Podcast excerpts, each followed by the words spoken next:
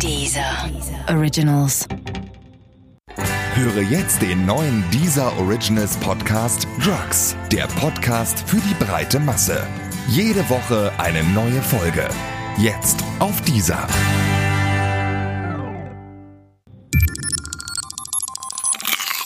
Wissensnacks.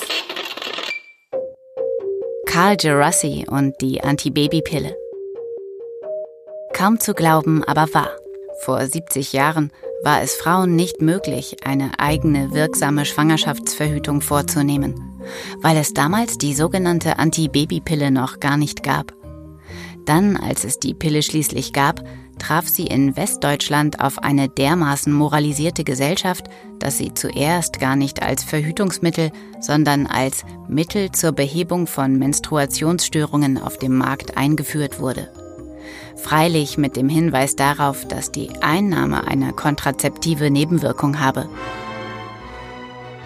Verhütung wurde also dargestellt als Kollateralschaden, der anfänglich auch nur verheirateten Frauen zur Verfügung stand. Miterfunden hat die Antibabypille der österreichisch-amerikanische Chemiker Carl Gerassi.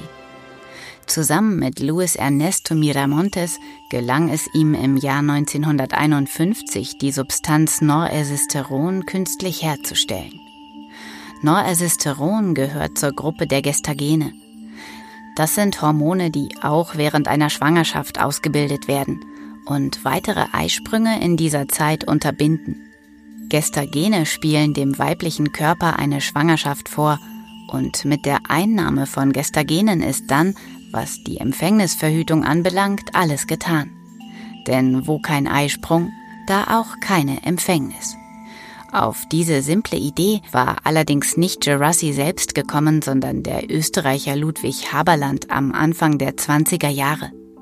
Freilich war er damals seiner Zeit so weit voraus, dass er zwar den Weg einer erfolgreichen Verhütungsmethode abstrakt beschreiben konnte, die konkreten Mittel und Wege fehlten ihm damals aber noch. Und Gerassi und Miramontes waren die ersten, die sie zur Verfügung stellen konnten. Gerassi wurde in seinem Leben oft als Vater der Antibabypille bezeichnet. Beide Bestandteile dieser Bezeichnung lehnte er aus verschiedenen Gründen ab.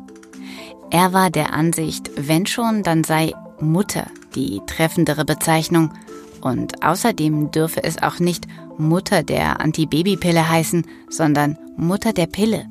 Denn die Pille richte sich nicht gegen Babys, sondern für die Selbstbestimmung der Frau.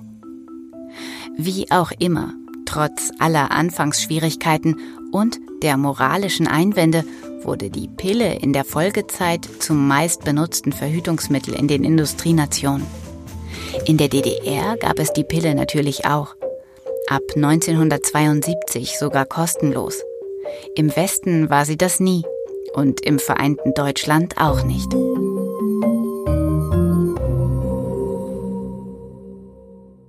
Musik, Hörbücher, Hörspiele und Podcasts findest du kostenlos auf www.dieser.com.